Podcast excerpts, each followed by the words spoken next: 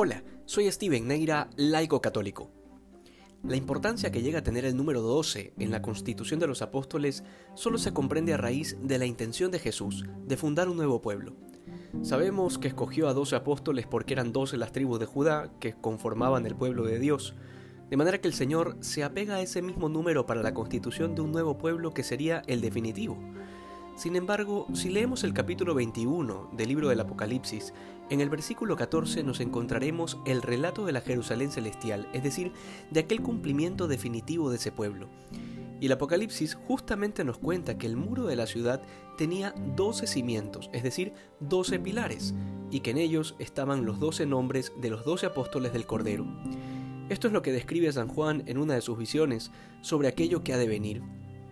De manera que el número 12 no corresponde solamente a ese nuevo pueblo que Cristo quiso instituir, sino que ese nuevo pueblo, que es la Iglesia, habrá de continuar teniendo como fundamento la enseñanza de los apóstoles hasta el final de los tiempos. Por esta razón, el Evangelio inmortaliza estos doce pilares, incluyendo por supuesto a San Matías, que era el que habría de reemplazar a Judas Iscariote después de que se ahorcara. Y en esto también se ve que los mismos apóstoles tenían la plena conciencia de la importancia de ese número, porque al haber quedado once, se vieron en la necesidad de completar el mismo número que el Señor había dejado. Todo esto nos lleva a una reflexión importante acerca del papel central que tiene la tradición en la Iglesia. Y cuando hablamos de tradición, con T mayúscula, no nos estamos refiriendo a meras prácticas o ideas que casualmente se repitieron en uno u otro lugar. Eso vendría a ser tradición con T minúscula, o tradiciones en general.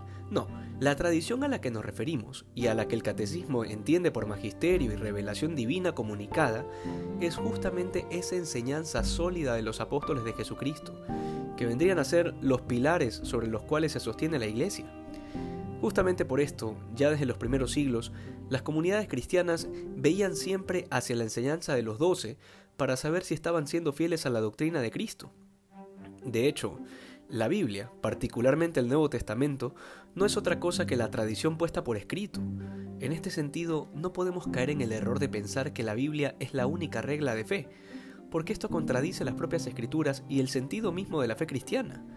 Creemos en una única revelación que ha sido transmitida en la tradición apostólica y posteriormente por escrito en lo que hoy conocemos como la Biblia.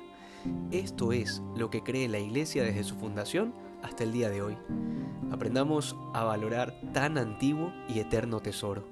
Que hoy seamos más santos que ayer. Dios te bendiga.